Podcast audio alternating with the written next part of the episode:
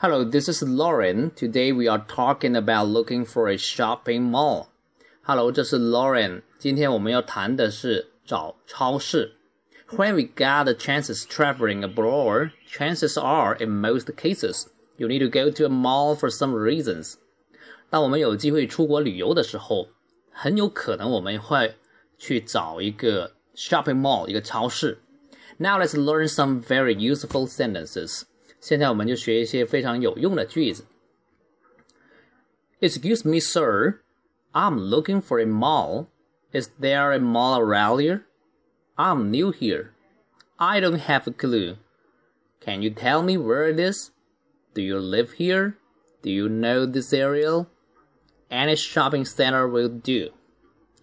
好，我们现在看的是 I'm looking for a mall. I'm looking for 是寻找的意思。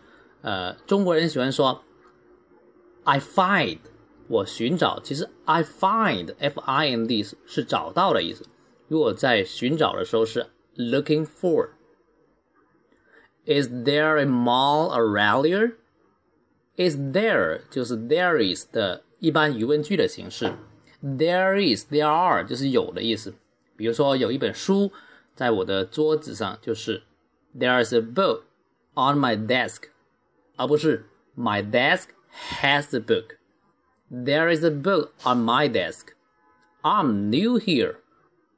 I'm new, new 这是新的意思，就说我是新来的，我对这里不熟。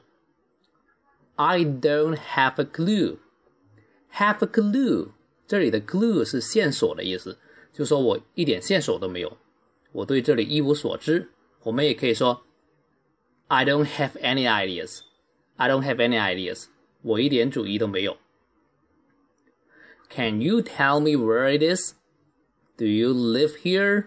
Do you know this area? 这三句话都是差不多的意思，用哪一句都行。不过大家要注意的是，呃，一般的疑问句句尾都是升调，很多人都读不出来升调啊。Do you live here? Can you tell me where it is? Do you know this area? 是升调。好，最后一句。，Any shopping center will do。这里的 will do 就是可以的意思，是非常固定的用法，大家记住这种语感就好了哈。Anything will do, any shopping mall will do，任何的购物中心都可以。OK，今天我们就说到这里。This is Lauren. Thank you for listening.